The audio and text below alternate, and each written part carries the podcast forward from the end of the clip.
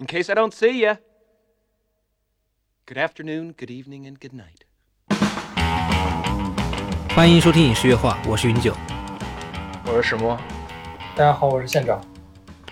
今天我们又来了个新朋友啊，县长。县长给大家介绍介绍自己吧。好的，我也是很荣幸能参加影视夜话的节目啊，因为以前是在另一个电台或者是直播跟石墨认识的，呃，然后听到说是要聊那个《楚门的世界》，所以就过来跟大家一块儿聊一聊，发表一下自己的见解。嗯，刚才县长已经说了，我们这一期要聊《楚门的世界》这部片子是真的是非常非常的经典啊。呃，我就简单介绍一下《楚门的世界》这部电影的一个影片信息吧。《楚门的世界》是派拉蒙影业公司于1998年出品的一部电影，彼得·威尔执导，金凯瑞等人主演。这个片子的原始故事是由编剧安德鲁·尼克尔，他一开始是创作了一个故事大纲，叫《The Michael Show》，呃，有一九九一年五月份做的。然后他的初衷呢是想做一个科幻惊悚片啊，之后呢被派拉蒙影业然后准备拍成电影嘛。由于投资很大，就是花了很多很多钱，然后派拉蒙影业呢就决定，嗯，希望这个片子呢更多侧重于喜剧部分，而不是剧情。当时找了导演嘛，就是也几经波折，最后选中了彼得·威尔做导演。彼得·威尔呢就也非常同意这个制片方的看法了，而且他认为他原始的剧本太过于阴暗，嗯，就是惊悚片嘛，他不想要这么阴暗的片子，所以呢，他想让把这个呃故事更加轻松一点。最后呢，因为制片方的原因、导演的意向等等原因，后也因为演员吧，因为他们这个意向选中了金凯瑞这个演员，最后的成品就是这个样子的。他主要还是担心收不回本儿。对，因为他投资很大，在当年是非常非常大的投资，就是还是要考虑商业元素的这一块。然后这个片子我们估计也看了不止一遍了，你们对这个片子的评价是怎么样的呢？我反正给的是满分儿。最开始看是因为它是豆瓣 Top 二二百五十电影的前几嘛，嗯嗯，对。然后又是非常经典的一个片子，当时是本科的时候看的，看完之后我就感觉非常震撼，而且看到最后那个镜头的时候，会感觉有点儿后背发凉的意意味。最开始它的定位是一个喜剧电影，就是一个喜剧题材。开头金凯瑞的一些形象啊，还有动作呀。还是他擅长的那些喜剧的部分，但是越到后边，你又会发现这个片子值得思考的地方越多。嗯嗯，对。后来再看这个片子重看的时候，就把注意力放在了角色身上，放在了楚门他本人的一些人格魅力上。嗯。前段时间不是又看了那个《旺达幻视》的剧，然后我就想到那个《旺达幻视》里面。的那个镇就是旺达创造的那个小镇，不是叫西井镇吗？嗯。然后这个片子里的这个小镇叫海景镇，就突然有一点联动的意味。然后剧情上也有一些类似。我看的那个翻译啊，他把这个镇就是叫做桃源镇。哦。就是中国人的翻译，桃源镇还挺有意思的。县长呢？我当时是小学的时候，跟我妈一块在中央六台六公主上《佳片有约》上看的《楚门的世界》，然后当时看小学呀，对小学，所以当时没有什么很强烈的感受，就是怀疑我的世界是不是以我为中心，所有的人都在看着我，是当时就有这样的感觉。但其他的感情啊，什么关于角色啊，甚至包括金凯瑞本人，我都没有一个很详细的了解，只是觉得这个设定很新颖。就像我读了一篇我自己认为很好看的科幻书一样，那因为要聊这期节目，我再重新看一遍，因为期间也零零散散的看了各种的剪辑、解说等等。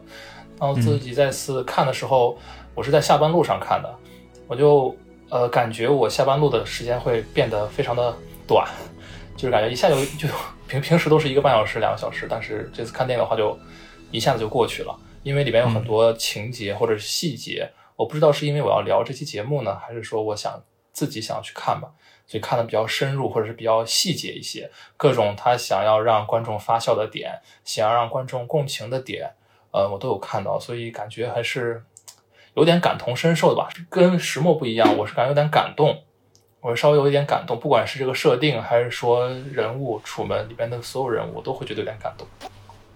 嗯，是这样。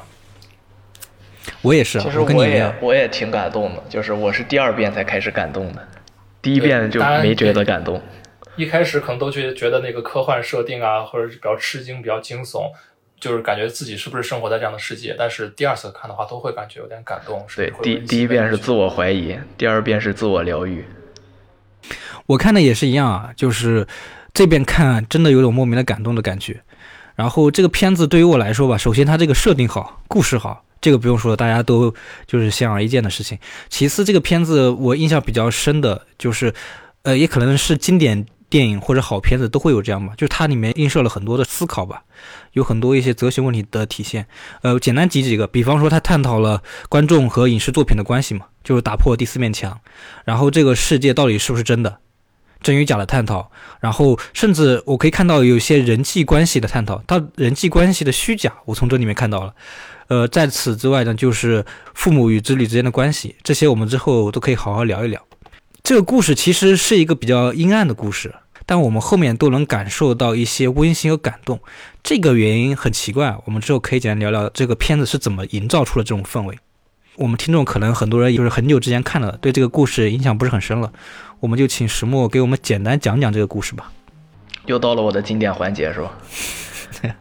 嗯，快三十岁的楚门是一个从小就生活在海景镇的上班族。一天上班的路上，他遇到了探照灯掉落在地上的瞬间。这件小事让楚门逐渐察觉到这个世界的种种漏洞。为了得知真相，楚门一次又一次地打破平时的行为习惯，想要逃离小镇，前往一个叫做斐济的地方。其实，《楚门》是一档全球最大的真人秀节目《楚门秀》的主角，从他降生就被影视公司收养，并被一步一步培养成家喻户晓的明星。在这档节目里，小镇上的所有居民都是请来的演员，只有楚门自己对真相毫不知情。他生活在一个导演为他精心打造的虚拟世界，他的一举一动都被二十四小时同步直播给电视前的观众。楚门之所以想去斐济，是因为在学生时代时，一见倾心的恋人在一夜间忽然被带走，只留下了一家人要搬去斐济的信息。为了寻找初恋，为了解开世界的秘密，楚门克服了重重困难，最终来到了世界的尽头。当然，这个世界是带引号的。在跟真人秀导演的一段对白和自己最后一次标志性的谢幕后，楚门坚定地走出了摄影棚的门。嗯，讲的也比较简单了，帮大家回忆一下。如果感兴趣的话，可以去重看一遍。我们先把之前的刚刚说的困扰，大家可以考虑一下到底是什么原因。这本是一个科幻惊悚片，但是我们会从其中看感受到温馨和感动。你们觉得这个导演或者这个片子是怎么做到这一步的？呃，我是觉得真正的那种温馨还是楚门带给我们的吧。嗯，就是主角本身，因为他的英文名不叫 Truman 嘛，嗯，对，就是其其实就是翻译过来就是一个真实的人，然后他是摄影棚里唯一一个把这个世界当成真实世界的人，所以他才是在这个所谓虚假世界里的那个唯一，就造成了一种非常神奇的反差感。然后他的喜怒哀乐、行为习惯都是他最真实的反应。虽然其他的那些工作人员就演员配合他，但我们还是能够从楚门身上看到他自己最真诚、最真实的那一面，然后对待感情啊，不管是亲情、爱情还是友情时候展露的那些人性最真实的那一方面。就是我们就是感动的是感动在楚门这个人身上，是不是？对，一定是楚门那个他自己本身带给我们的那种感觉。嗯县长呢？你怎么理解的？嗯，我觉得可以先从他带给我们的惊悚感上来入手。呃，我觉得导演还讲故事的方式，包括他摄影的方式，都给了我们很多的不经意间的惊悚感的累积吧。比如说，呃，他的镜头会用四边是黑色的，会有点那个像镜头窥探的感觉，这个是感觉人生被窥探了。包括旁边身边的人的一些不自然的行为，比如说每天上班的时候出门会碰到一个拿着垃圾桶的老人，他如果没有记错的话，他应该叫呃叫什么名字来说我忘了啊，那个老头儿。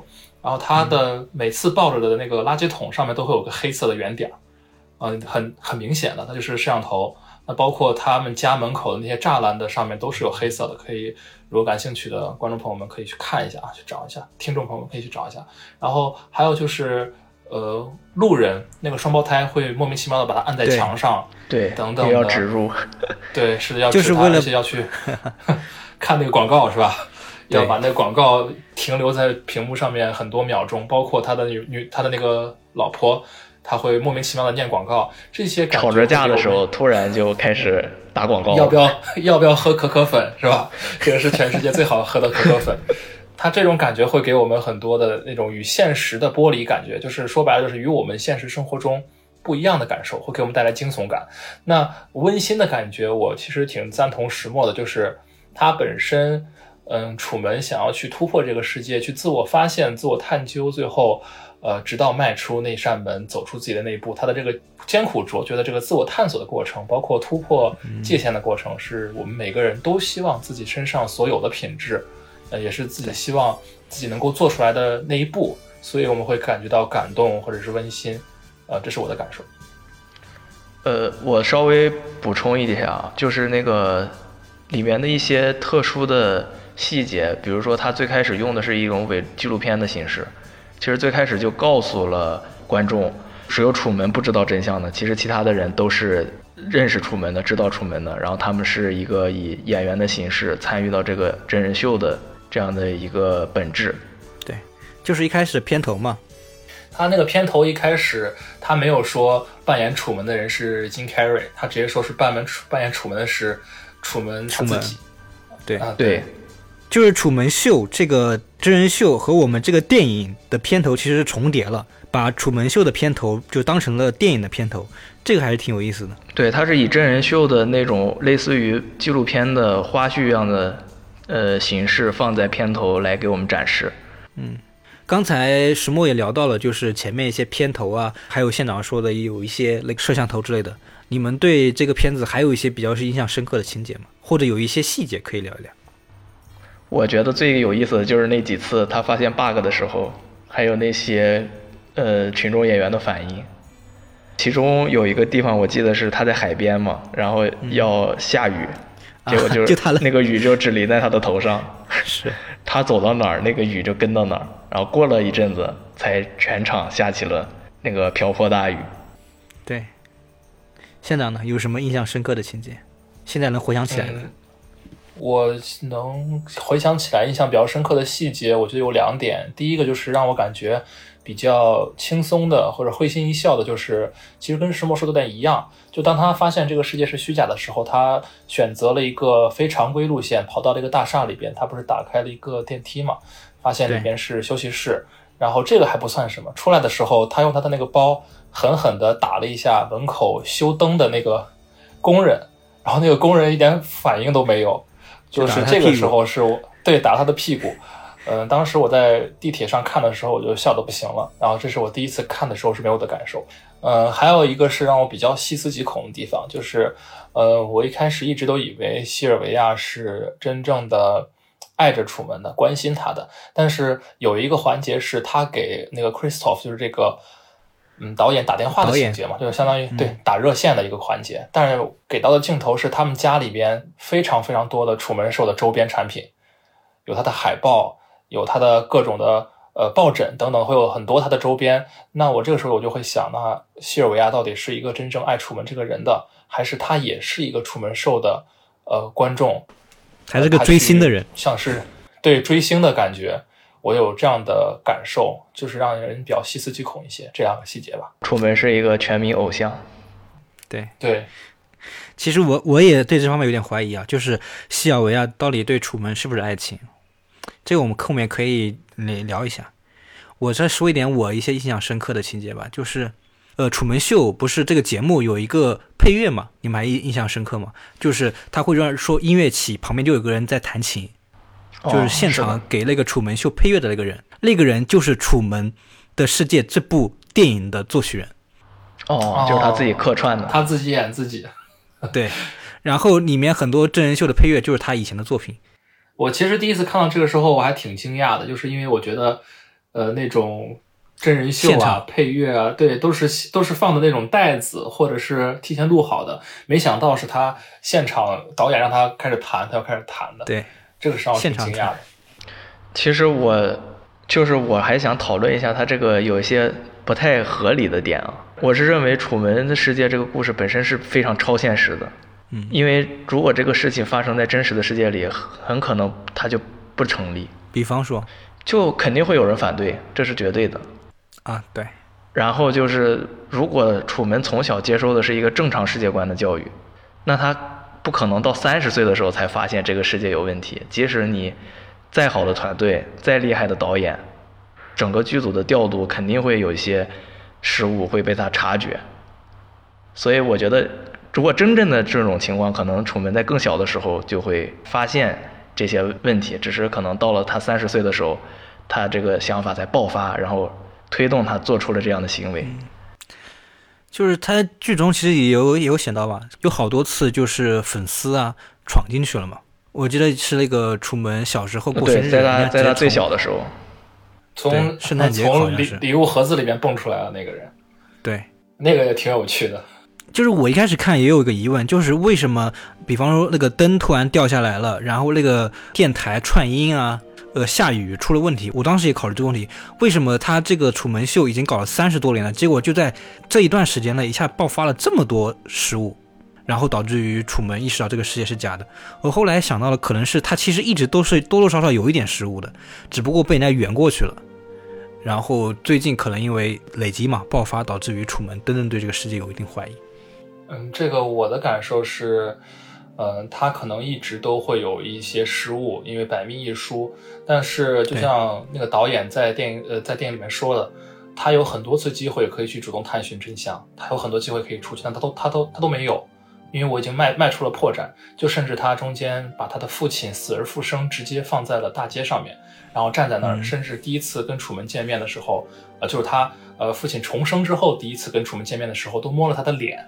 啊，他按理来说他是个演员，如果他只是演了一个流浪汉的话，他不应该跟楚门有任何接触，他也不会去摸楚门的脸。那他，我觉得这个可能是导演他刻意去安排的，他有自信可以把这个错误圆回来，可以给观众们一个很大的反转，能让观众嗯赚足收视率，这是他的一个自信的表现。对，呃，这是他可控的范围之内吧。但是至于三十岁之后，楚门觉醒了什么？是什么让他突破了这个界限，摆脱了导演的控制的话，等会儿咱们可以细细聊一下。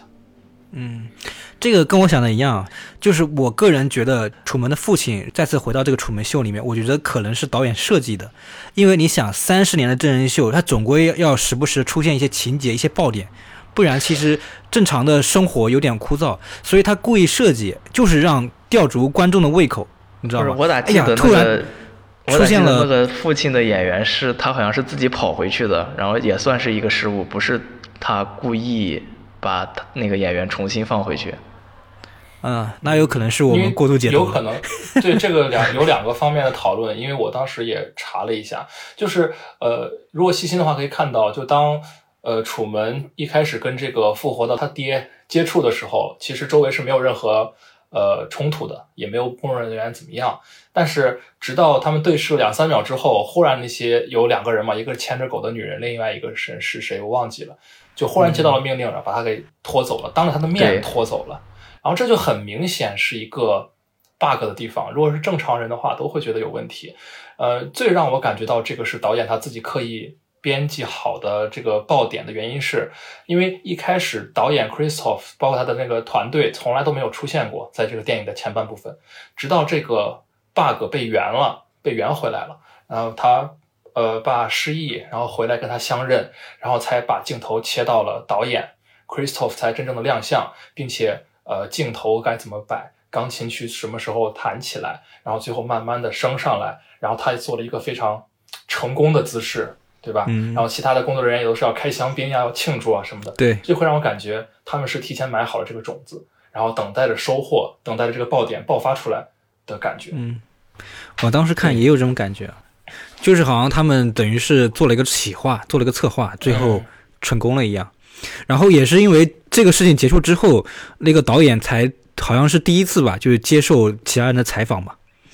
嗯，是的，他可能是想通过这一次的节目的爆点，然后来顺理成章的接受采访，然后呢让炒一波热度吧，可能是。对，炒热度。呃，我我再简简单讲几个我印象深刻的情节吧。一个就是楚门知道了，感觉这个世界是假的，然后拉着他老婆梅丽就要离开这个地方嘛。后来他们不是闯过了好多地方，就是开车嘛。后来最后是因为说是核泄漏被拉回来了。嗯，对，拉回来之后呢，就是楚门好像有点发疯了一样，然后梅丽就跟他争吵，说你你吓到我了。那段我看的我很生气啊，就是他老婆这个演员好像很委屈一样，就是说，哎呀，我在演个戏，结果你这个人，你对面的人这个人失控了，然后哦怎么怎么样？我记得他还说了一句说这一点都不专业，我记得他好像有这句这句台词，他说这一点都不专业，他还抱着他的好哥们儿马龙说的。还好像有点指责呃楚门发疯不专业，演戏不专业什么的。我当时看的非常生气，我说你们都在愚弄楚门，楚门是一个真实的反应，你现在反而有点怪楚门好像发疯了一样。我当时看的非常生气，然后也是因为这个场景，我对这个秀有一种厌恶的感觉。第二个我印象比较深的就是，呃，楚门摸到了一个门，即将出门的时候，那个导演和楚门进行的对话，那一段我也是有点触动。我感受到了一个父与子的一个交流，但可能不太对，但是我是有这种感受。另外一点就是，我把它当成一个电视节目来看啊。你想啊，一个电影，电影的导演出现在在这个电影里面，跟电影角色对话，如果是一个电视节目的话，这是一个多么大的爆点，对节目来说或者对观众来说有一个非常大的刺激，然后可能会有大量的票房然后收视率。你你有没有感觉这个作为楚门秀的一个最终季的结局，很完美视为一种好对，不视为一种好的结局，让观众们有很深刻的印象的结局。导演也出镜了，然后呢，楚门走出去了，等等对这一系列的设计。对我细想了一下，《楚门秀》最后结局，我我想不出比这更好的了，连导演自己都下场了。对，它是一个好的真人秀的结局，也是一个好的电影的结局。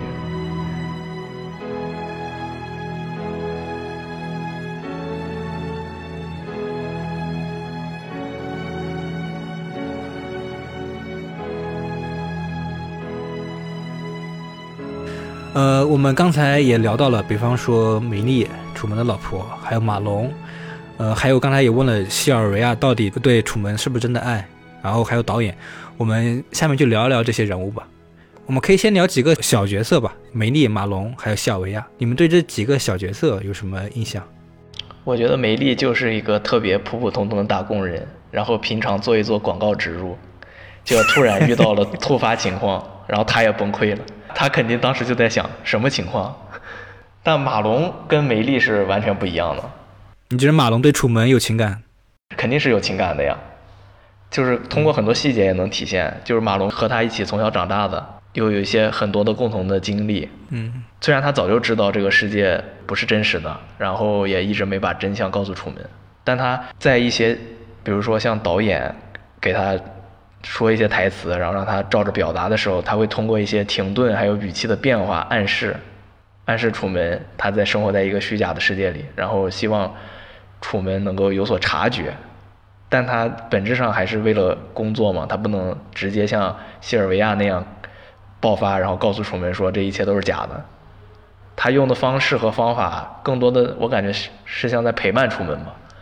这一点看法，我跟石墨可能有点出入。就是我觉得，呃，首先对于梅丽，她就是一个普通打工人，这一点我也是这么觉得的啊。她是一个演员，她只是运气好，当了一个主角的老婆。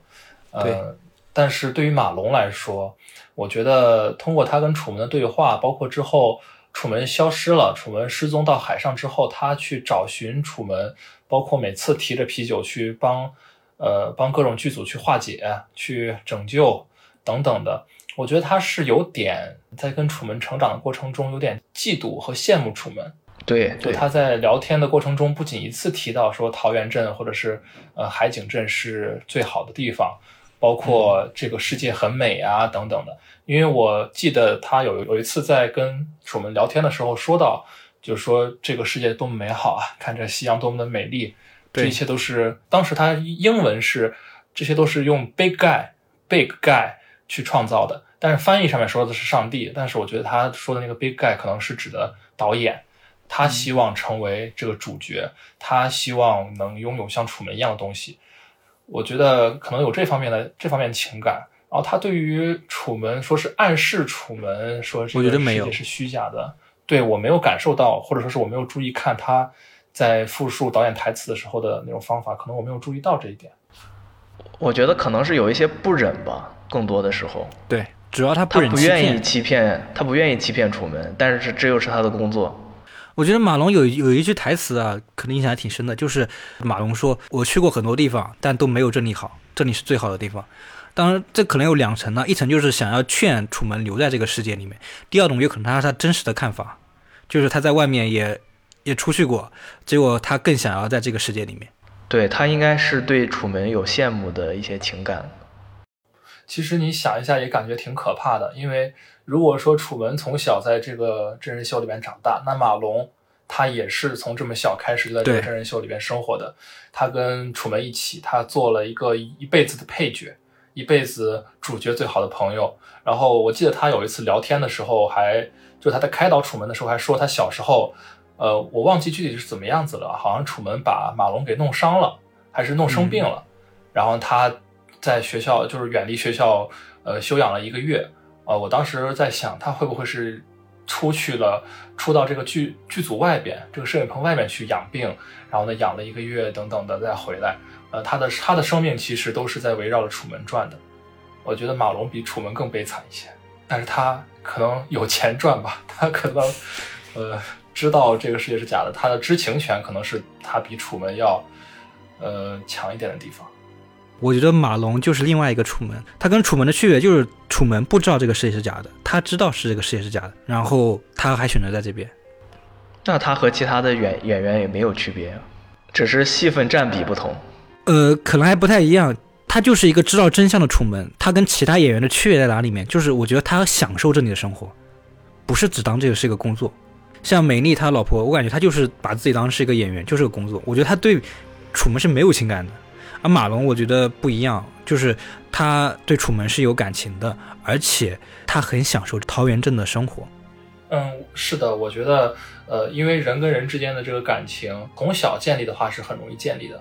那其他演员，不管是给他打招呼的那些邻居大爷，还是路上行走的人，他们对楚门肯定就是他只是一个主角。我是，假如说我两两年前刚应应聘了工作过来演了，可能感情没有那么深厚。但是对于马龙，甚至是楚门他妈，都是对于他有不一样的感受的。就像那个楚门那天失踪之后，然后他妈妈和他爸爸一堆人在找他嘛，他妈就自言自语说了一句说。以前我叫他一声，他就会出来的。不是这个，我的感觉跟你不一样。我觉得他妈也不是什么好人。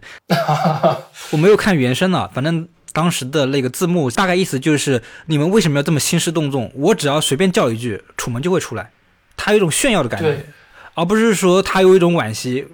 在我感觉好像他有一种炫耀，就是说他是个大明星，我可是楚门秀里面楚门的母亲呀！我只要一叫楚门就会出来，不需要这么兴师动众。我的感受是，因为他抚养了楚门从小到大的一段经历，所以他从他小的时候，他有经历过，他叫了一声，然后楚门躲，就是比如说躲躲迷藏啊，就出来了，呃，去找妈妈了。他可能这个时候也是以为楚门还是他的孩子呢，所以他是也有出于母性的一面。这可能是咱们两个理理解中间出现的偏差，个人感受吧。嗯，那再聊就是西尔维亚，你们觉得西尔维亚对楚门是一样什么样的情感？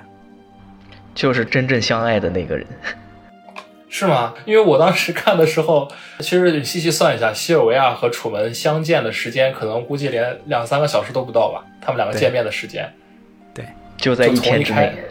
对，呃，就是从一开始在什么好像是运动会一样的场景，然后呢对了一眼，然后到舞会上面又又对了一眼，最后到图书馆说了两三句话，就出去到海边。然后就被带走了。不知道，呃，楚门对西尔维亚什么感觉啊？那西尔维亚对于楚门的这个真爱，会在这短短的一个小时到两个小时之内发发生吗？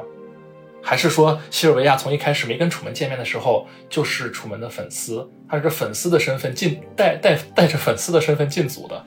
嗯，总之他们的感情肯定是真的。嗯，楚门对西尔维亚的感情是真的。哦，你说，难道粉丝对楚，如果他是楚门的粉丝，粉丝对偶像的感情也是真的呀？只是不一定是那么纯粹的爱情，有可能吗？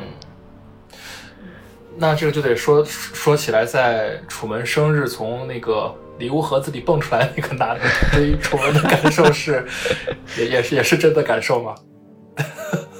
我记得当时有一个细节，有一个细节是他们在图书馆，然后他说，呃，就是约他去吃饭吧，应该是，然后对，但楚门说明天有考试，能不能过两天？然后谢尔维亚说过了过了明天就不行了。嗯，就是石墨，你觉得他们两个的之间的感情算爱情吗？你觉得？我觉得是啊，当然是了。我这个人想法很少的，他他说是那就是。我跟县长的想法差不多，我觉得，呃，楚门对西尔维亚，我觉得可能是真感情，因因为这个他想去斐济啊，而且不断的收集画册什么样的，他对他是真真感情。但西尔维亚对楚门，我觉得不一定啊，他可能最开始至少最开始可能不一定是，他来这边就可能是对一个明星的好奇嘛，像追星一样，就是对明星的那种爱慕。哦，之后呢，他发现楚门对自己。有好感，他可能对楚门也有一点好感，然后他愿意拽着楚门去跑贝尼这个秀的一个初衷、一个剧本这样的事情呢？我个人觉得，可能还多多少少有一种虚荣的感觉。那他为什么要在最后疯狂的给楚门说这一切都是假的？啊，这也是一个问题啊！你说的这个有道理。如果单纯的是虚荣，他想要上电视的话，他不会这么说。如果楚门真的爱上了他，他可完全可以替代那个。扮演他老婆的那个角色呀，但是因为西尔维亚对楚门他本身也有感情，不管是真爱的比例还是崇拜的比例吧，肯定是有真感情。所以如果把他取代了梅丽的位置的话，他早晚会告诉楚门这个世界是假的。哦，对，存在一定的风险。对，存在一定的风险，因为你真正的对一个人产生爱，不管是呃日久生情还是一见钟情，到了最后的话，肯定是有敞开心扉的那个过程。你看，梅丽作为楚门在故事里边的伴侣，她根本就没有向楚门展开心扉。虽然他们也滚了床单，或者说是呃在一起了很久，但他们并没有敞开心扉。他们念广告的时候，不管是吵架的时候，还都是很不自然、很不自然的，因为他们中间隔了一层真相在那里。但如果西尔维亚她跟楚门有了真感情之后，可能一开始的感情浓度不是很高，但是慢慢他感情浓度升高了之后。早晚有一天会告诉楚门的。对，就像马龙对楚门有人有一定感情的时候，让他说假话他都说不了，更别说一个爱人了。对，但我刚又想到了一点啊，就是在就那个导演在呃连接的时候，是一下子就认出了西尔维亚的声音，他对这个群演在很久之前走的这个群演非常有印象，而且还也没有避讳吧，跟他在电话里边对线，给他造成了心理阴影。重大直播事故，对，是的。其实不能完全否认他有一些最开始有一些虚荣的这些想法。对，任何一种爱情都不是纯粹的嘛，肯定有一些崇拜在里边，或者是呃，包括感动在里边，那不可能是纯粹的爱情。而且即使即使是有另外一种解读空间，我还是更愿意相信是爱情，更更美好一些了，是吧？对，更纯粹一些。好，呃，刚才聊了一些，呃，算配角吧。你们觉得楚门这个人呢？楚门他整个电影里面他的有心理变化吗？或心理变化是怎么样的？楚门应该是从一个怀疑到坚定的过程吧，在整个电影里。嗯，他一开始就是想当一个探险家嘛，然后他的老师告诉他说，这个世界上已经都该探索的都已经探索的完了。然后他想要逃离的时候，都有各种各样的困难。他去那个旅行社买机票的时候，那个旅行社的广告上都是写的一些什么飞机坠毁的事故的那些海报。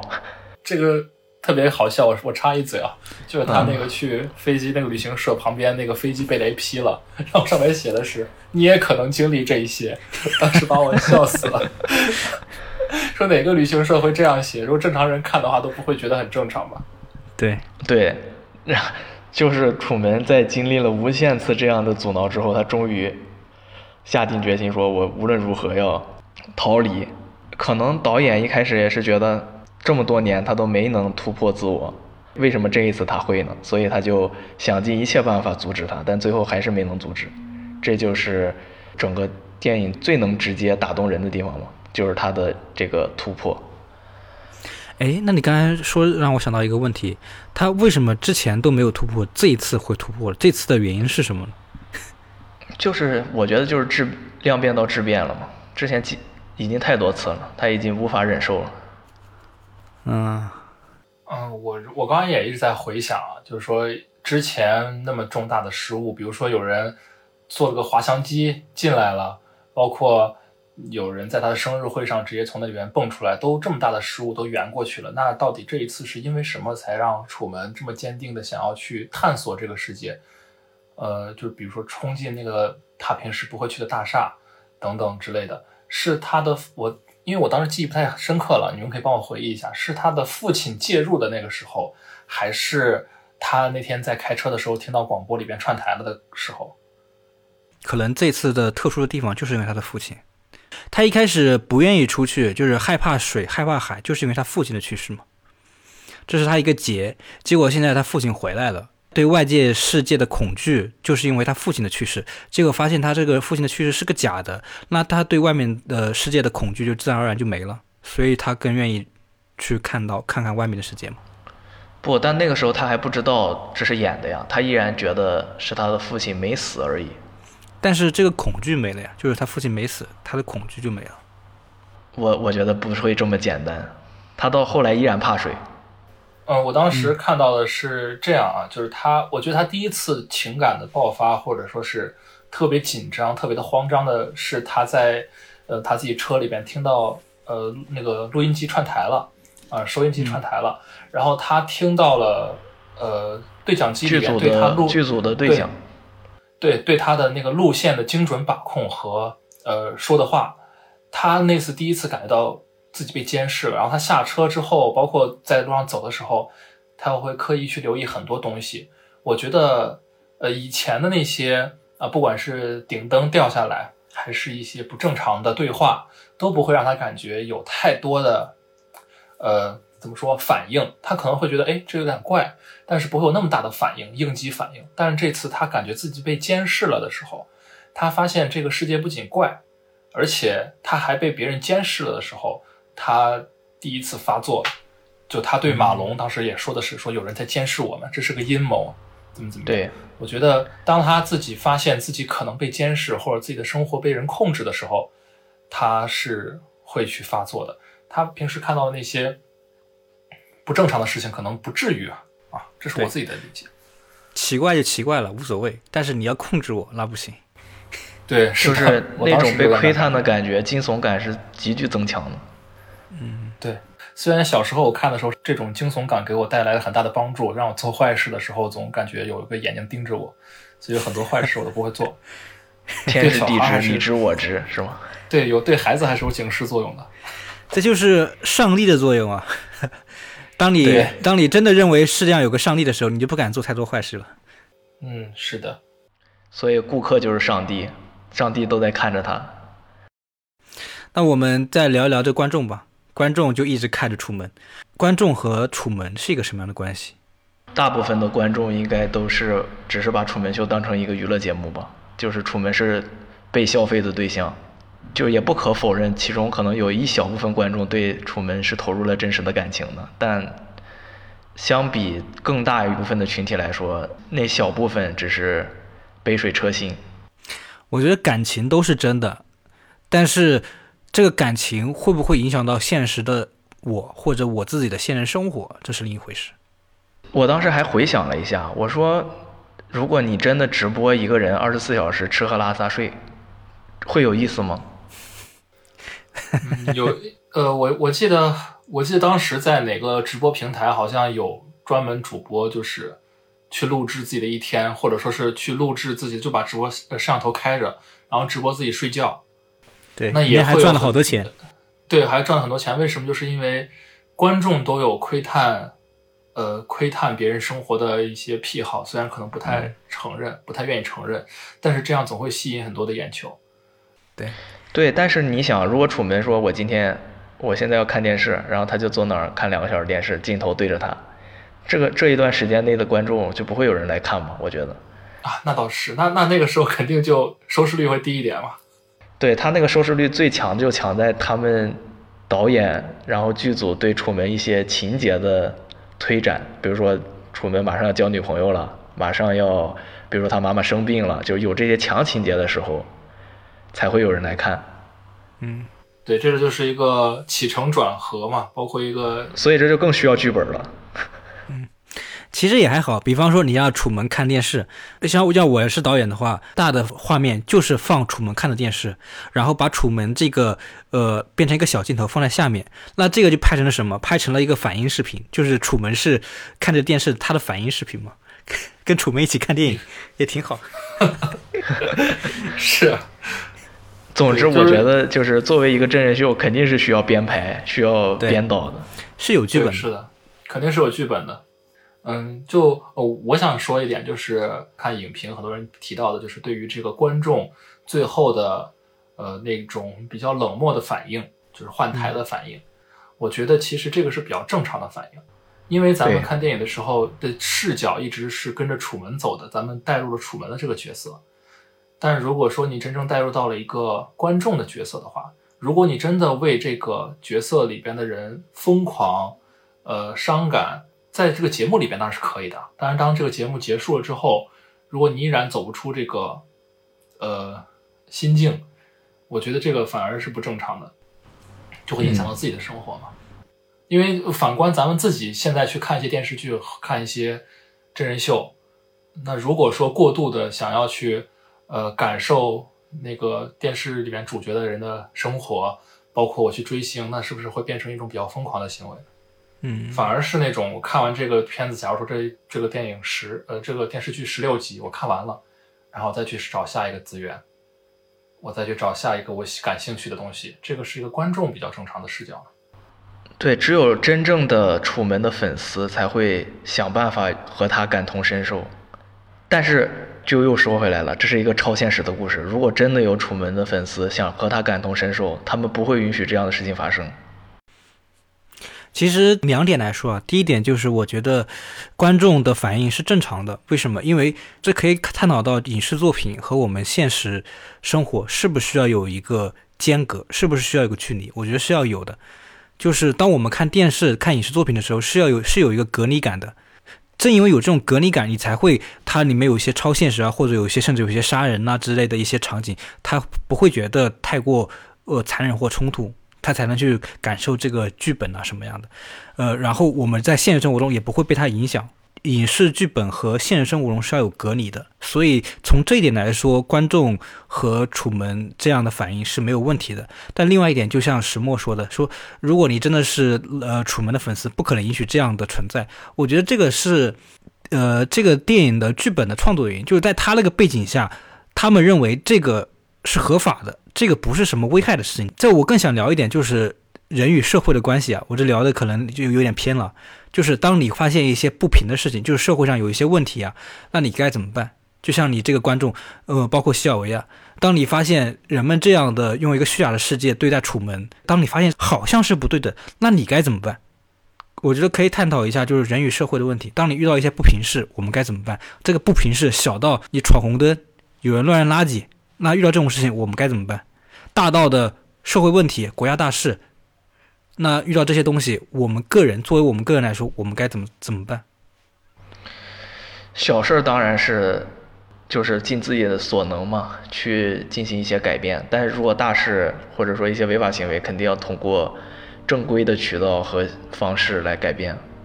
这个我前这两天思考到这个问题啊，我自己迷茫了好久，你知道吗？我不知道该怎么办，我突然间的。没有什么不知道的呀，这很好很好解决。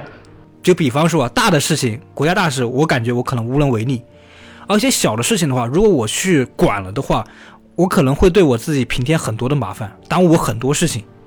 对，所以我当时想到这个问题的时候，我就突然一下，哎呀，那我到底该怎么办？那我不管嘛？不管我觉得不对。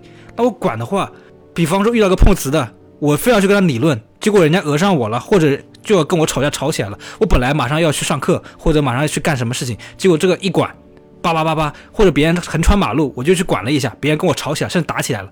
我想到这个问题，我突然迷茫了，到底我到底该怎么干？我想了好久，你知道吗？我的理解是在你有能力做出选择和正确的、更好的做法的时候，一定要选择那个好的。但如果在有一些时候你没有能力或者你没有精力的话，就需要，比如说你遇到一些状况，你可能要通通过借助一些其他渠道，比如说警察，比如说相关的工作人员，你可以打一个电话。这种方式，而不一定非要你自己亲自。而你说的那种国家大事、人民大会、选举制度、全国人大就行了呀。嗯，也是，就是都有各自的渠道，各有都有各自的选择。你不一定非要当一个所谓的侠客，维护正义，但你总有一个更符合自己，可以有一个比较正向的选择。嗯，哎，说的容易，做的难。其实，只是你会有心理负担而已。选择不难，决心难。我想到了一个我自己身上的故事啊，我可以简单讲一下。我在大学的时候嘛，当志愿者，其中照顾一个爷爷奶奶，就是孤寡老人。也爷爷奶奶呢都不能自理了，几乎都不能下床了，然后更别说做饭了，也没有子女。爷爷奶奶跟我很熟嘛，一有问题就叫打电话让我去帮忙。结果有一次来来给我打电话说让我去帮忙，我带了我们一个我一个学弟吧，我们俩就去了。那个爷爷让我帮他翻个身，把他从床的这头搬到那头，然后我们就去搬了。你知道发生了什么事情吗？嗯，把他摔到地上了吗？把爷爷？不是，就这有一个另外一件事情，就是爷爷之前还是稍微能走一点的，但是有有一天晚上开水烫伤了，烫伤的时候也打电话给我了，但是我的时候在外地就没去成，我让我们另外的人去帮忙了。他让我们去帮忙把他扶起来，就是搬到那头的时候，我们去搬他的时候，他就手抓到我们嘛，就是。他是一手的屎，你知道吗？嗯，我们去摸他的时候，他的背后也全都是粪便，然后我们就把他从这边搬到了另外的干净的地方。我当时真的慌了，你知道吗？他摸了我一手屎，所以，所以后来呢？我我我不知道怎么办，我当时慌了。我现在回想，我当时按理来说，我应该去把他给搬下来，然后把他的被子给洗了，然后把他给带他去洗个澡呀，然后。打电话帮他解决这个问题，但是我当时那一刻我是慌了的，我不知道怎么办。我当时慌慌张张的，我只做了我把他搬到干净的地方，打电话找了义工，有一个义工组织一直关心着他们嘛。我打电话跟义工说了这个事情，让他们来帮忙解决一下。嗯，而且更残忍的事情你知道什么吗？就是这个爷爷已经去世了。我现在回想起来，他爷爷去世很有可能就是因为他烫伤了，伤口也没有一直没有治，只是涂了药。又沾染了粪便，你知道伤口沾染了粪便，我我猜测可能是因为这些原因去世了，但我们通过努力把他送到了养老院去啊，但是最后还是去世了。我我现在回想起来，我我觉得当时我的做法明显是不对的，但是我当时真的是慌了，我不知道我该怎么办。呃，我我说一下我的看法啊，嗯，你你那个做法不能说是不对的，你那个做法只能说是不完美的，但绝对是对的。我我我明白，我我明白。但你不可能什么事情都做一个完美的处理方法，但你会你可以选择一个相对来说好一点的处理方式就行了。你的这个啊志愿者的这个工作照顾老人多吗？呃，在大学的时候经常去。嗯，现在照顾老人，这就是以前当时你在做志愿者的时候，照顾老人的情况是很多的，是吧？对，一开始是我们是轮流的，一周去一次差不多就行了，或者说两周、两三周才轮到我去一次。但是因为我是负责的，然后那个奶奶对我很信任，结果导致于我几乎两三天就要去一次，我也会不耐烦。后来我就，我一开始还是挺愿意去的。后来他两三天，甚至我在上课，或者他就打电话说：“哎呀，不行，奶奶摔倒了，或者我爷爷摔倒了，现在爬不起来了，要赶快来扶一下。”让我过去，就有的时候在在每次你一开始还是挺喜欢去帮助这些老爷爷老奶奶，但是你有的时候发现自己的生活被占用了的时候，他们要你去，然后你心里面的不耐烦的时候，你回想起来那种不耐烦感，你会有愧疚感吗？说真的，如果爷爷没有去世，我可能没有；但爷爷去世了，我是有的。就是在我们做所有的事情的过程中，我们是不会感觉到任何感受的，直到这个结果出现了为止。你就比如说，假如说啊，就像电影里面演的一个主角，他跟他母亲、父亲吵完架之后出门了，然后回来之后发现那个房子点燃了着了，他父亲和母亲全死了，那他会不会因为他最后吵架跟他吵架之后后悔一辈子？但是如果回来之后发现他那个房子没事儿，他父亲母亲还是在那里，他回去之后跟他们不管是和解还是没和解吧，反正他们的心情都不会有什么变化。所以这个问题可能源于，呃，这个结果不够好。对，这个爷爷最后去世了。虽然这个爷爷去世的这个原因跟你没有多大关系，因为你们把他送到养老院，他过了一段时间之后才去去才去世的。但是你总是会回想起来，当时那些粪便沾染到了伤口，是不是我当时没有做好，才导致他发炎，到时候就他去他去世的？其实可以不用想这么多，你之前做的那些事情是正确的，就像刚才石墨说的，可能是不完美的，但是当时大学那个年龄又。又有老人，老人伤口、粪便、半身不遂，在那瘫瘫的，哪个人能经历得了这些？你能把他送到养老院，或者帮他们翻身，已经算是很好的了，已经 算是很不错的了。我我觉得的。这些事情之后呢，我真的有些想法，就是我像遇到这些东西，我到底该该不该去帮忙，该不该管？嗯，我真的，一管的话，可能会。就哎呀，真的是 可能会一下多了好多事情。对，怎么说就是呃，就像你刚才说的，比如咱们在就是说路见不平拔刀相助吧。比如走在路上看到谁谁有哪个小偷啦，怎么怎么样，你就会想啊，我是正义的自己说我要去管，但是我现在要去上班，我要去上学，我会很麻烦很麻烦。我觉得在这个时候就还是不要去做了吧，还是不要去做了。虽然这样子可能会让我们变得看上去冷血一点，但是。就当我们有这样的想法的时候，其实我们再去实施那个动作的时候，就已经不纯粹了。就哎，其实我你们刚说这个，我就想到一个问题啊，就是很多人在做行为之后都是后知后觉的。嗯。但如果一个人能做到当知当觉，是非常难得的，就可以避免非常多的可能遗憾啊或者不完美。对我刚想到就是那种见义勇为那志愿者，呃，不求回报那些志愿者，他们为什么值得歌颂？为什么他们那些品质值得我们说是感动中国也好，还是说值得我们去学习也好？因为那些品质是很非常难得的，因为它是难做到，所以才值得提倡。对，因为我们平时的那些大众，我们有班要上，我们有孩子要养，我们有钱要挣，我们有很多牵绊的东西。但是如果在那一瞬间，假如说你看到一个孩子落水，你能抛弃？你当时你第一个想法不是说我等会儿要上班，我能不能下去救他？而是第一个想法说是我必须要把他救上来，我不管我今天够不够工资。那这个才是难能可贵的。但是遗憾的是，我们很多人都做不到这一点。我觉得，呃，面对生死的话，很多人还是能做到的。就是孩子，如果你会水的话，孩子掉下水里，你就算不上班，你应该把他救起来。我觉得这应该很多人都会做。就是啊，反而是这些小事情。小事情就是对别人可能伤害也不大，那我管不管就无所谓啊，或者这种情况下反而是难选择的。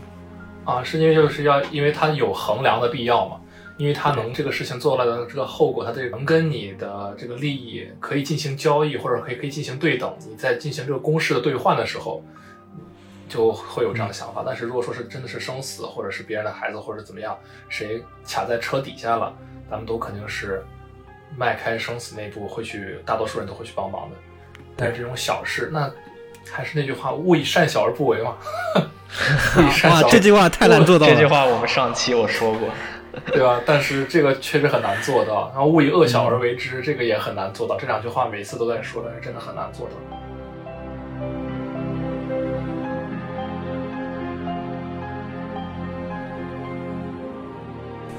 我们最后再聊一一对人物关系吧。就是楚门和导演的关系，呃，在我看来，就是可能像父亲和孩子的关系吧。然后你们对他们两个之间的关系是怎么看的？呃，对于你刚才说的这个观点，我不是特别的认同。嗯，那你是怎么想的？呃，我不认同他是一对所谓的父子关系，或者就算真的是父子关系，也是一对扭曲的父子关系。导演就是这个克里斯托夫，他是整个节目的策划人，然后从某种意义上说，他就是这个世界的上帝。最开始他的目的肯定是为了做节目嘛，做节目无非是为了盈利，为了关注度，然后他创造出来了这个世界。他最开始对楚门是没有任何的感情的。他不像一个天然的血缘关系，说这是你的孩子。然后虽然这个世界的中心是楚门，他对楚门的感情是，如果《楚门秀》这个节目失去了楚门，然后这个世界也就失去了主角。这就对于他来说，他的上帝这个角色也会失去。我认为他对楚门是一一段虽然有父爱的投射，但是是一种扭曲的爱。其中有个场景就是导演洗完澡，然后楚门在睡觉，他在摸那个屏幕，那个印象让我感觉到了一点的父爱的感觉。我可以认为他对楚门有一些寄托和一些感情，但很多时候他是一种控制欲，或者说他作为一个素养很高的节目导演，他能把整个节目控制得很好，能按让楚门按照他想的那样做。但楚门最后也说了，在他和他对白的时候说：“你没有办法在我的脑袋里装摄像头。”他虽然能够控制楚门的一举一动，但是他根本不了解楚门的心里在想什么。或者他即使知道楚门怎么想，他也不会按照楚门那样想的做。如果是一个父亲对孩子的话，不会用这样的情感来表达。那我要说一下我的观点了，就是虽然刚才石墨说他觉得这个是有父爱的投射，但是不是一个父子的关系，而是一种控制的关系，是一种相对来说比较畸形的控制欲吧。但是我想说的是，当时你说了很多啊控制啊。掌控啊，能把这个节目控制得很好。其实这些都是父亲身上会有的品质。呃，我就是因为从个每个人的童年不一样嘛，就是可能会有很多听众，包括咱们会有母亲或者是父亲的形象，在你小时候会控制你，不让，假如说不让你吃这个，不让你喝那个，上学开车接送，呃，然后平时会关注你去哪里，去哪玩。几点回家？有宵禁等等，这些都是控制。那可能在这个电影里边呢，他会把这个控制的感觉，呃，可视化或者说极端化。就比如把楚门控制在这个世界里边，在但是在我们的生活中，就拿父亲来说吧，他是会经常会控制的。就比如说我小时候的时候，我想去吃那个生饺子，然后我爸就非得不让，那我就非得吃。然后我就想到说，我是我是不是开始突破父权了？我开始突破自我了。你那么想想这么多吗？不是我，我看完这个电影之后我才想的嘛。然后我再去看这电影的时候，我发现楚门说了一句话，就是你没有办法在我脑子里面装摄像头。但是我在回想到我以前小的时候的时候，我在突破父权，我在反对我父亲的时候，我的脑子里面也想的，你可以控制我的身体，你可以控制我在哪儿，我在哪儿睡。啊，我怎么上学？但是没有办法控制我在路上想的东西。我以前也想过，所以当当那个 Christoph 那个导演他在触摸楚门的那个屏幕，或者说在极力的想控制住他的生活，给他营造出来一个美好的生活，这些都是我个人觉得啊，通过一个父亲的视角想要营造给孩子的一个美好的世界。虽然这个美好的世界能给他带来控制欲的满足，以及给他带来不菲的收入。但是也不能否认，他在为他的孩子创造一个他所认为的完美的世界，对他孩子也有一定的保护。呃，这个问题我还想再多说两句，就是，呃，你刚刚也说了你自己的经历，然后我自己从小其实也是一个各种地方都受到限制，然后我本身也是一个非常听话的孩子，所以你刚说的那些我完全理解。但是你要知道，导演不让楚门去。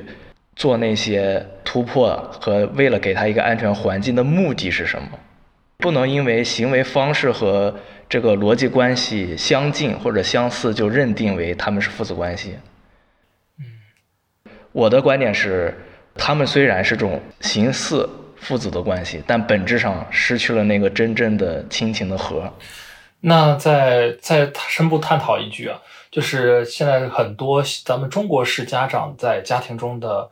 不管是限制你，假如说你在上学，他限制你，呃，放学几点回家，啊，几点写完作业，啊，不能跟这个同学交往，不能去那些网吧，不能去呃夜店等等这些规矩，那他是出自一种父爱呢，还是出于一种我希望你能够成为我想让你成为的那种人，我想让你学习好。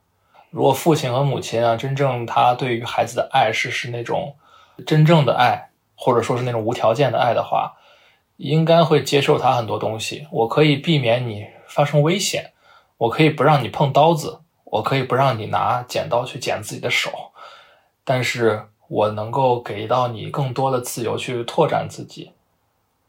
我觉得这个可能是一种父爱的体现。其实从一个非常简单的角度考虑，就是克里斯托弗能不能为楚门这个人付出自己的非常珍贵的东西？我觉得是不能的。我觉得这不好说啊。呃，石墨也聊到说，克里斯托夫的初衷是为了赚钱，我觉得不一定啊。克里斯托夫可能真的就是想要圆自己的一个父亲的梦，他想要给一个孩子他所认为的最美好的世界。来包裹他，来让他活得更好。他有可能做这个秀的初衷就是这个，赚钱只是附属用品。我可能是这样想的，但是也有可能是过度解读。所以说，看你怎么理解了。你可能认为这就是完全的一个掌控欲，他为为了赚钱。我有可能会觉得他就是满足他一个父亲的愿望。呃，我其实我再更正一下，就是我我认为他对楚门是有一定的父爱投射。但这一部分是比较少的。嗯，刚才那个云九说到一点，让我又回忆起了一点啊，就是说他，嗯，Christoph 告诉楚门说，外边的世界是虚假，是虚伪的。呃，我想到以前我小时候的一个经历，就是，呃，在当然在这个小时候这个经历里边，我是那个虚伪的世界啊。就是我们在小时候在一块儿在院子里面玩的时候，有一个叔叔，就是有一个父亲带着他的一个小女孩出来玩，然后碰到了我们这群。野小子吧，属于是那种啊，小时候也天不怕地不怕，到处捉迷藏啊，然后呢扔石块啊等等的。然后这个我就当时特特别巧合的是，我听到了那个父亲给他那个小女孩说的话，就说是以后不要跟这种人玩，这种人以后都是臭流氓。就这个话对于我的年 青少年的心灵产生了巨大的冲击，然后让我很不解。然后我前几天我也跟我的女朋友，包括我的朋友也都说过这个事情，就是给我的。记忆非常的深刻，那能不能在那个时候就说，在父亲的眼里，我们就是那个虚伪的世界？他为了保护他的那个女儿，很宽泛的就说，外边的世界是虚假的，外边的世界的男人都是臭流氓，不要跟他们玩。就让我想到这一点，就分享一下。其其实我再退一步讲，就算他真的是父子关系或者父爱投射，他这样的方式也绝不是一个正确的父爱的表达方式。嗯。总之，是不提倡的。咱们现在很多中国式的家长的方式，嗯，都不算太正确吧，都不能给到孩子，呃，那种不求回报或者是全部的爱，都是需要一个过程的。呃，我结合起来说啊，就是刚才县长也说到了，如果父母对他的爱，应该是给他就是比较多的自由，不是说就限制他不该做这个，不该做那个。其实我想到的问题就是什么？其实父母也是人，他们不是完美的。他们对孩子的一个态度，其实取决于他的生活阅历、他的状态。我这个就衍生的说啊，就是我们对父母不能要求他们完美，只要他们对我们有爱，然后没有伤害到我们，给我们一个呃呃比较好的一个成长环境，我觉得这已经足够了。我们要求的是自己，自己尽量的让自己做得更好、更成熟，对我们的下一代做一个更好的教育。我在最后最后多说一句，就是很多人在青少年。然后都会埋怨父母怎么怎么样，怎么怎么样。但是我真的想说，父母可能有很多不好的地方，但只要父母对你是有爱的，爱的很充分，那就够了。我们努力让自己做得更好。然后现在要做的是什么？就是赡养父母，让父母开心一点。对，子欲养这么说，我们子欲养而亲不会因为我们不会因为父母对我们的这些控制和保护而怨恨父母。这个是绝对的，对对是的，他们都是出于一种保护的呃出发点去的，而且说咱们现在呃不管是中国式的父母还是外国的吧，肯定完美的真的是屈指可数。咱们不奢求父母他们能给我们多么完美的爱，但是他只要是有爱的那一部分能够滋养我们，让我们成为一个更能去爱别人的人，我就觉得这就够了。嗯，所以说楚门即使离开了。这个秀，他不一定会怨恨这个导演。对对，因为他也懂得去爱别人呀。他最后还跟导演说早安、午安、晚安呢，就代表他没有去憎恨这个导演。他在这段时间这三十年里面，他过得也不糟糕啊。对，如果说别人没有人告诉他的话，对，他过得其实也不糟糕。他走出那个门是他成长了的一种选择。他希望这个所谓的父亲或者所谓这个导演能够支持他。那最后这个导演也没有拦住他，也没有叫工作人员把他拉回来，怎么怎么样，而是给他了这个选择的机会。他也自己选择走了出去。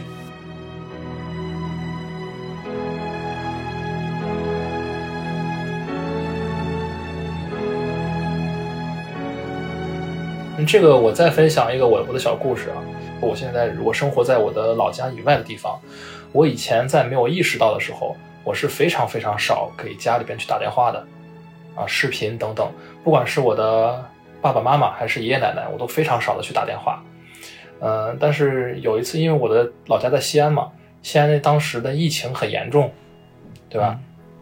然后当时我也没有去给家里去打电话去问问平安什么的，因为我当时属于正在找工作的状态之中，我心情会比较低落一点，或者我自己在自我发掘的一个过程，我顾不上那么多了。但是我跟我那跟家里边人联联系上了之后，就会发现他们真的很需要我们去关心他们，就不需要太多，就假一个星期打一次电话，或者一个星期去问候一下就够了，不需要你给家里打钱。是那样去物质的赡养什么的，嗯嗯，有周杰伦的一个外婆那首歌唱得好，对吧？不是放在桌桌上的六六百块，而是多多关心关心，不同的方方式去关心父母或者关心长辈，对他们的生活、他们的感受是很有帮助的。而且你会发现，当你发现你打电话的时候，你的爷爷奶奶、爸爸妈妈在电话的那一边笑得那么开心，啊，不管他以前有没有责责备过你。有没有呃说难听点，有没有打过你？但是看到他现在你成长为人之后，他看到你的笑容，不管你混的怎么样，都是那么温暖。其实我的心里边，我自己感受是非常好的，我也很有力量。嗯，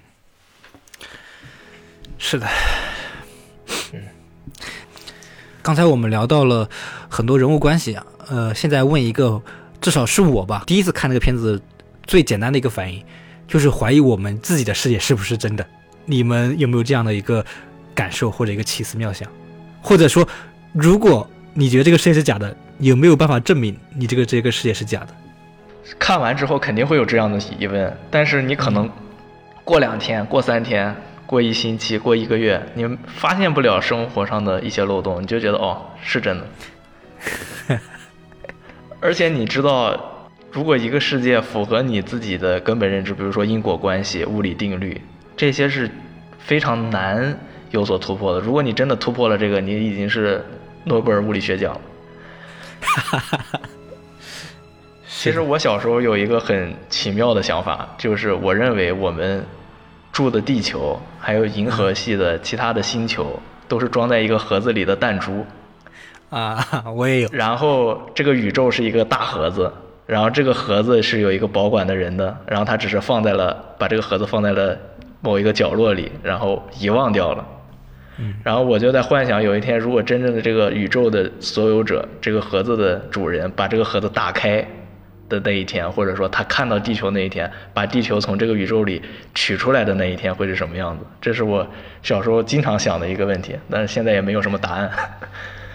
小时候就思考的这么深，这么科幻了吗？怎么没有写一个剧本出来？没，就就是有，也可能有个十年，十年之前有这么一个奇思妙想。有一个电影啊，是不是应该应该是这部电影《黑人》？就是其中有一部的结尾，就是它有一个。一个长镜头，就是从一开始是正常的我们地球的一个人嘛，一个街道，然后不断不断的缩小缩小，就变成了呃国家，然后到了地球，然后再往往外缩，就缩到了太阳系，然后银河系，到整个宇宙，最后发现这个宇宙就是一个弹珠，然后有一个龙把这个弹珠给拿起来了，扔到了一堆里面，这一堆里面全都是弹珠。对我就是觉得它是一个无限拓展的过程，但是我想象不到那个。镜头是什么？想象不到。对它，它那个所谓的镜头对我们的这个世界的影响，这是一个学学问题，可以好好钻研一下。我觉得我们钻研不出来。我给个建议，就是你可以在这种奇思妙想的时候，你随手记下来一点，没准就会成为之后，不管是你创作还是你一些灵感，留着对一些灵感吧。嗯，然后我刚才就是云九问这个问题的时候，我脑子里面出现了三部作品吧，一部是《死神来了》，然后一部是《黑客帝国》，然后还有一个就是呃《爱死亡机器人》的第一季里边的一集。我先说一下啊，就是哪一集？因为我当时呃就是等会儿给你讲吧，你先留一个悬念好不好？第一个《死神来了》是为什么呢？是因为我看完《楚门世界》之后，跟我看《死神来了》之后的感觉是很像的。在我小时候啊，因为我小时候两部电影都是在呃小时候看的。那《楚门的世界》就是我出来之后第一个感觉就是这个世界是不是假的？是不是有人在监视着我？那我看《死神来了》呢？我看完之后，我就会觉得我身边所有的东西都是会杀死我的东西，我就会很害怕，然后就会躲在那个躲在被子里边。但是我会觉得被子外面的东西会像《死神来了》里边一样把我给把我给杀掉。啊，这个是我想谈论的关于电影一个很很奇妙的地方，就是当你去看一部电影或者去看一部影视作品的时候，它给你的感受是非常非常深刻的，能够让你在周围感受到的。它离你生活越近，给你的感受就越强烈。因为《死神来了》里边它那些东西都是你身，比如说啊、呃电风扇、呃刀子、除草机，都是在你生活中会出现的。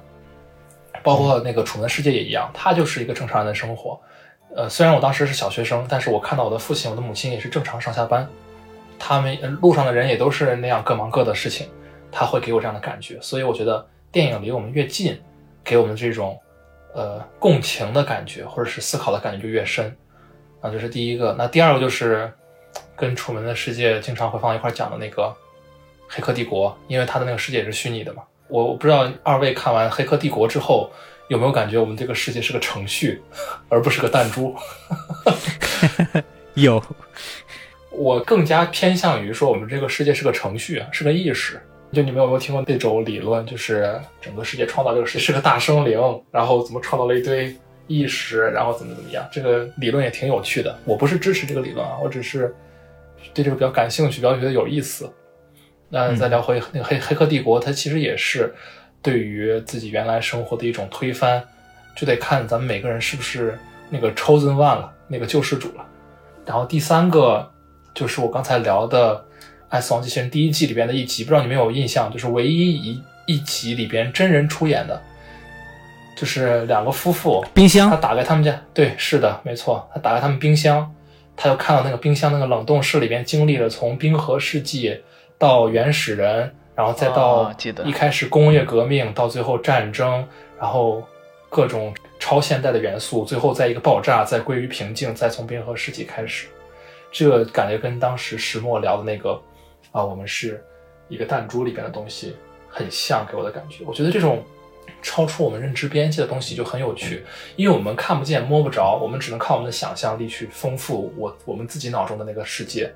对我就觉得这个过程很有趣，就因为是这是一种这种影视作品是对我们想象力的一种拓宽。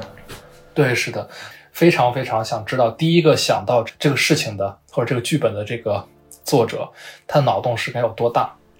我觉得所有人都有这样的脑洞。但是可能付出实践的就那几个，是吧？对我小时候就会有这种想法，我小时候想法可能更夸张，但是只只不过是没有拍出来而已。我觉得这些想法并不稀奇，小孩子都会胡思乱想。重要的不是他的想象力，而是他的行动力。还有还有就是表现手法吧，我觉得有的时候借助表现手法是很重要的。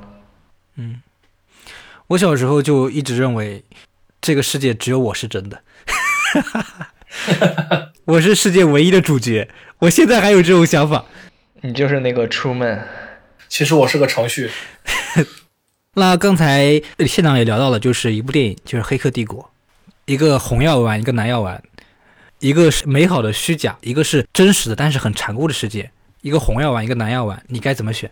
你觉得你们该怎么选？如果是我，肯定是选残酷的现实，因为真实往往是给你动力的土壤吧。其实我们从那个楚门这个角色上来看，他对爱情的追寻，还有对于直面真实世界的这种勇气，我们是肯定会被他感动的。而且，我觉得作为普通人来说，大部分的人，我们在目前的成长经历中很难遇到那种直接的毁三观的时刻。我们应该没有在一瞬间突然觉得自己三观崩崩塌了，因为我们的那个人生观、价值观是在经历和成长中一步一步培养的。我们和楚门唯一的不同就是更具有主观的认为是知道这个世界的真相的，但是在真实的我们认为的这个真实世界里，可能很多人并没有像楚门那样的勇气和乐观精神。这就有一个问题了，如果说是让现实中的人来选择，给他们一次机会，他们会选择留在海景镇呢，还是选择成为真正现实生活中的那一部分人？要我啊，就是我会选留在，因为这是我的自主选择。如果我知道这个是假的话，那这就是一种选择。这个海景镇对我来说就是桃花源嘛，就是个美好的世界。那我愿意活在美好的世界里面，没有问题。但是是如果我不知道它是假的，你们欺骗我，那我是不能接受的。对，前提是，呃，楚门是不知道的，我们是知道之后再做选择。那我有个问题啊，就是当你知道这个桃源镇它是虚假的之后，你以后该怎么样去面对你的妻子、你的朋友呢？你怎么判定他们的感情对你是真还是假？如果我知道这个世界是假的，这种情况下，那我肯定会去找我真正喜欢的人，然后跟他真正发生一段感情。如果他真的爱我，我觉得我是应该能感受得出来的。就是当你知道这个世界是假的时候，你一眼就能看出来的。就是如果你不知道的话，你会很容易被蒙蔽在其中。但是如果你知道这个世界有真有假的话，那这个假是一眼就能看出来的。其实我认为楚门在经历了这件事情之后，重新要重新建立自己的认知和三观是非常困难的，有可能他会被这个现实的不适应击倒，但他表现出来的那些品质是可以让他重新再适应这个新世界。我是有一个观点是这样的，就是桃源镇这个地方可能是只揭示了真正我们生活中的美好的那一面，平静祥和的那一面。但是它迈出了那道门之后，到了真实的世界，它就是桃源镇夹杂着那些痛苦的、虚伪的部分重合在一起了，就变成了我们现实的世世界嘛。就是其实我们现在回想起来，我们自己的生活，它有桃源镇的部分。当你们开心的时候，比如说。咱们呃，咱们上学的时候，每次考试考好了，回来跟舍友们庆祝，或者是回去家里面吃一顿爸妈做的饭等等的，这些小的点可能都是桃源镇的映射，但是也同时有那种所谓导演说的痛苦、残酷的部分，比如说上班或者是上学之间被被老师、被同事、被领导去批评。去评判的这个过程，你可能会觉得很痛苦，或者是经历一些生老病死等等。但是我觉得最重要的是，如果你生活一直都是那么顺遂、那么开心、那么像桃源镇的话，我觉得反而是一种折磨吧。因为我觉得，我这是我个人的观点啊。嗯，我觉得开心跟快乐，它是得需要那种对比的。就因为没有痛苦就没有开心，没有开心就没有痛苦。其实我觉得楚门在。楚门的世界里也不完全是开心啊，他依然会经历痛苦，依然会经历挫折。他不是一个从小到大都非常顺遂的，只是相对来说他是一个平稳的和安全的而已。他依然经历了失去父亲，依然经历了爱人离开。他在桃源镇是被人宠着的。对，只只是相对来说会比外面的世界好一些，但是他并不是完全不能接受。这些痛苦的情感或者一些意外的经历，我觉得如果他到了现实的生活中，他只是相对于之前的那个环境会变得更艰苦一些，或者更真实一些。他就不是主角了嘛？没有人会照顾他的感受。对，除了他爱的人以外，其他的人都不会因为他的意意念为转移。他把把人屁股打了，肯定是会别人会打他的。对，会被别人追的。对啊，所以他在在他的认知是没有问题的。如果他真的是被宠坏了，他会肆意妄为。嗯，其实你刚说到现实生活中的桃源镇，就让我想到了，如果我们自己给自己营造了一个舒适圈，或者营造了一个自己习惯的范围，其实这就是自我们自己给自己打造的一个桃源镇，是一个属于自己的小小的出门的世界。很多时候，我们不愿意迈出自己的那个舒适圈。比如说，我在我的家乡有一个，就是上完了学，或者说又找到了很好的工作，生活不会那么艰辛，房价不会像大城市那么高。我们可以安于现状，在这个比较可控的范围内度过自己的一生。有的人会突破，会说我想要出去，或者说从自己的平时行为习惯来说，比如说我想健身，我想锻炼，但我平常习惯了晚上休息，但现在让我突然去改变，会很困难。我认为很多时候这种习惯也是给自己就是一种无形的束缚吧。嗯，就是其实说舒适圈就是一种楚门的世界，就是一个自己在自己内心里边的受。对，我觉得其实不太一样，就是因为楚门的世界其实有个内核，就是真与假的问题，那只是舒适与不舒适的问题而已，努力不努力的问题。那真假这个其实是不能忽视的。作为这部电影《楚门的世界》来说的话，桃源镇来说的话，你要说不在乎真假的话，那只是一种选择嘛。就刚刚我说的，你刚刚不是讨论虚假的美好和残酷的现实选哪一个吗？嗯，在这个时候，当然是如果你要回来，你就是选择了回到你的舒适圈，回到楚门的世界。如果你要走出去，你要有所改变、有所突破，会经历一些痛苦，可能你会受到挫折，甚至一蹶不振。那那个舒适圈不一定就是虚假的嘛？对。啊，好，刚才聊了很多很多东西啊，对《楚门的世界》这个电影。那这个电影里面其实没有办法忽视的就是金凯瑞这个演员的表演。这个电影之所以成为经典，金凯瑞的功劳是抹灭不掉的。那我们就简单简单的聊一聊金凯瑞这个人和他的作品吧。呃，我对金凯瑞了解不是特别多，那我就先说抛砖引玉，好吗？嗯，我主要就看过他的三部，一部是《大话王》，然后是《楚门的世界》，最后是《暖暖内含光》。我连《变相怪杰》都没看过。暖暖内含光就是那个美丽心灵的永恒阳光，是吧？对跟 Rose 演的。对对对 啊，其实我看的这三部完全呈现了三种不一样的风格。嗯，像《大话王》，《大话王》就是那种温情喜剧嘛，就是他非常习惯的那种路线，先是走喜剧，让观众开心，然后走亲情路线，最后一个非常温情的收尾。整个片子是非常好看的，然后内核也很打动人。像《楚门的世界》这样，这次就是他先是运用了自己对喜剧的驾驭能力，然后又有文艺片的那种深刻和内涵、留白给人的思考，最后还奉献了那个非常经典的笑容。最后离也就是离现在最近的这部《暖暖内含光》和那个凯特温斯莱特演的爱情片，他又饰演了一个完全和他之前不同的形象。他是一个有一些内敛，然后又有一些颓废的男人。文艺这次就对这次完全没有喜剧风格，因为是一个纯纯的爱情片，还有一些奇幻。整个拍摄呀，还有一些运镜都是非常意识流的，有些意识流的内容，就是表现形式，还不是那么好懂呢。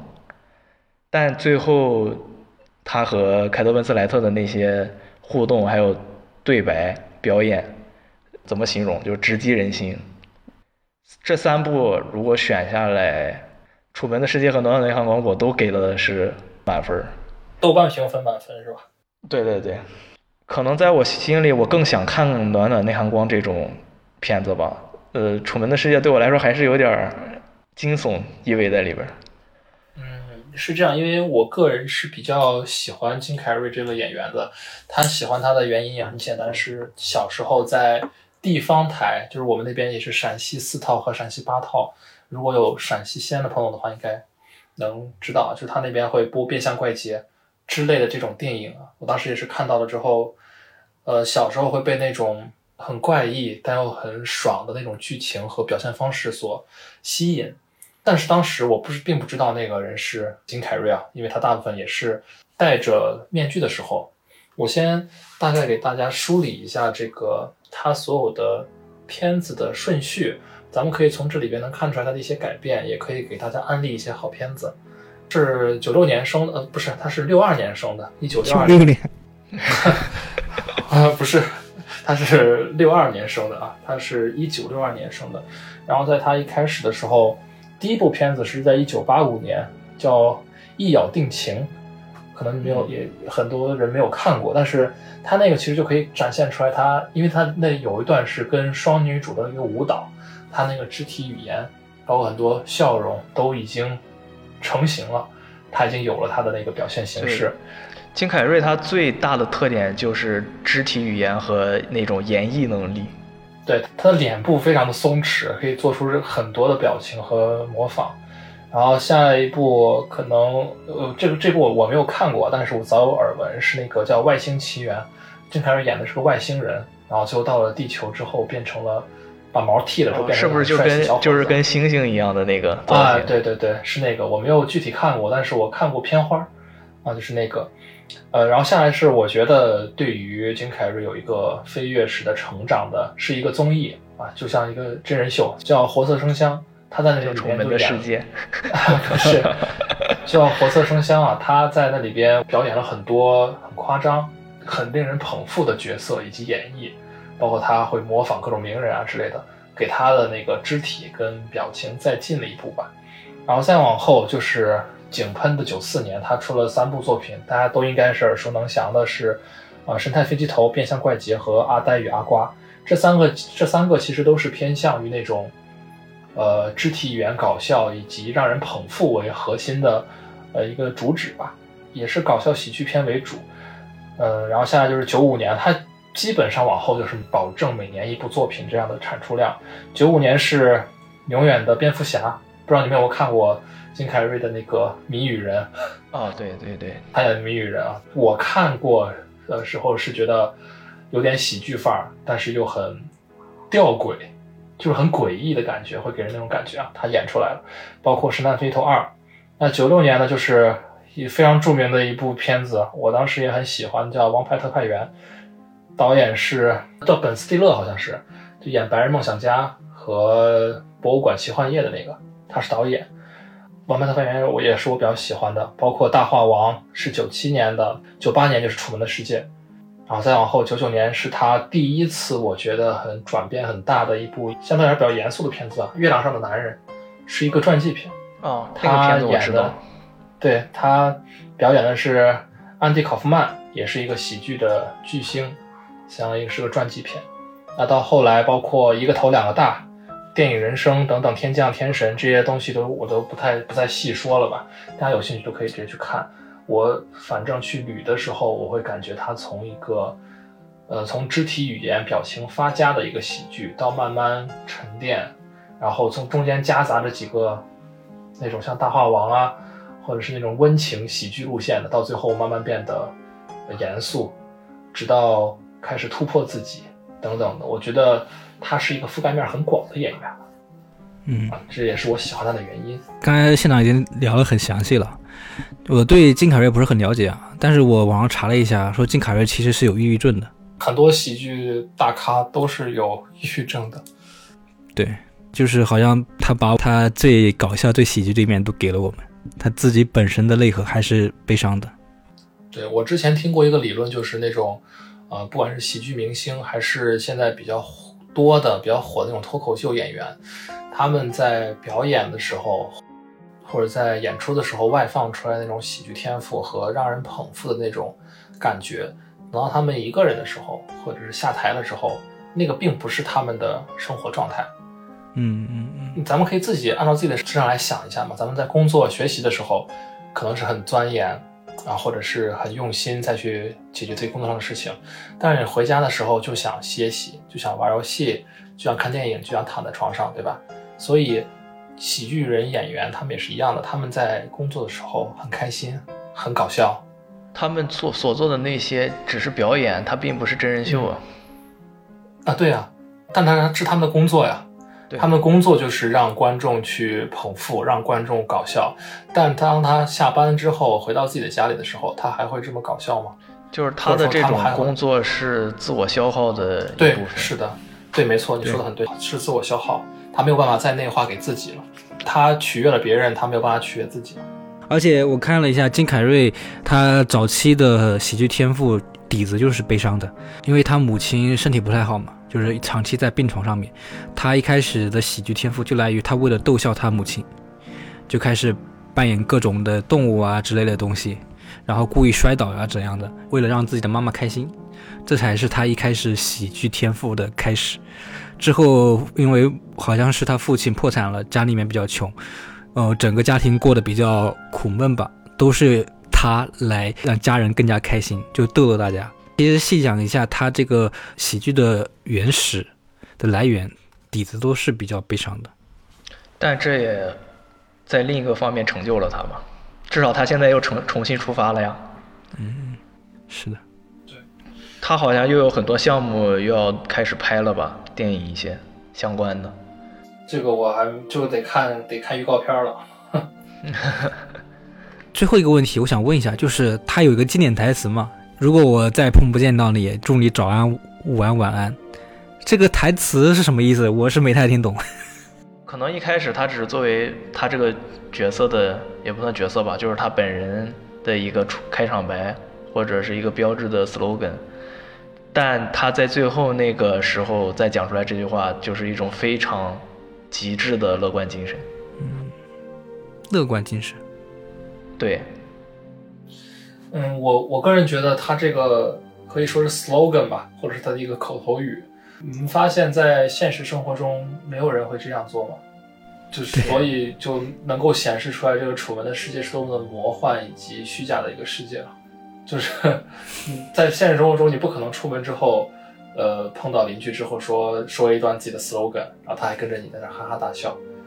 所以我感觉这个是一种楚门的这个世界的一种反讽吧，他告诉你了，你自己这个主角说的这句话就有一定的虚假性。当然，到最后，他再把这个一开始让观众觉得很别扭、很虚假的这句话，呃，观众是指的我们啊，这些电影观众，然后在最后再重新说出来给导演或者是全球的观众们听的时候，就感觉到了一种他接受了之前的那种虚假，他也不否认之前的快乐，他也想要将这种快乐在外边的世界继续延续的感觉。我是这样的感受。是的，说的很好。今天我们上面聊了很多很多东西啊，就是关于楚门的世界各种各个方面吧。然后也很感谢县长啊。最后希望大家多多订阅我们，关注我们，给我们评论，让我们有动力的接着往下做。以上就是我们的全部内容，谢谢大家，再见。拜拜。如果哪如果以后我们再也不更新，也祝各位早安、午安、晚安。别这么说吧，我还想以后还有没有机会再来做嘉宾呢？会的，就直接会的，会的，不办了，你可太狠了。会的。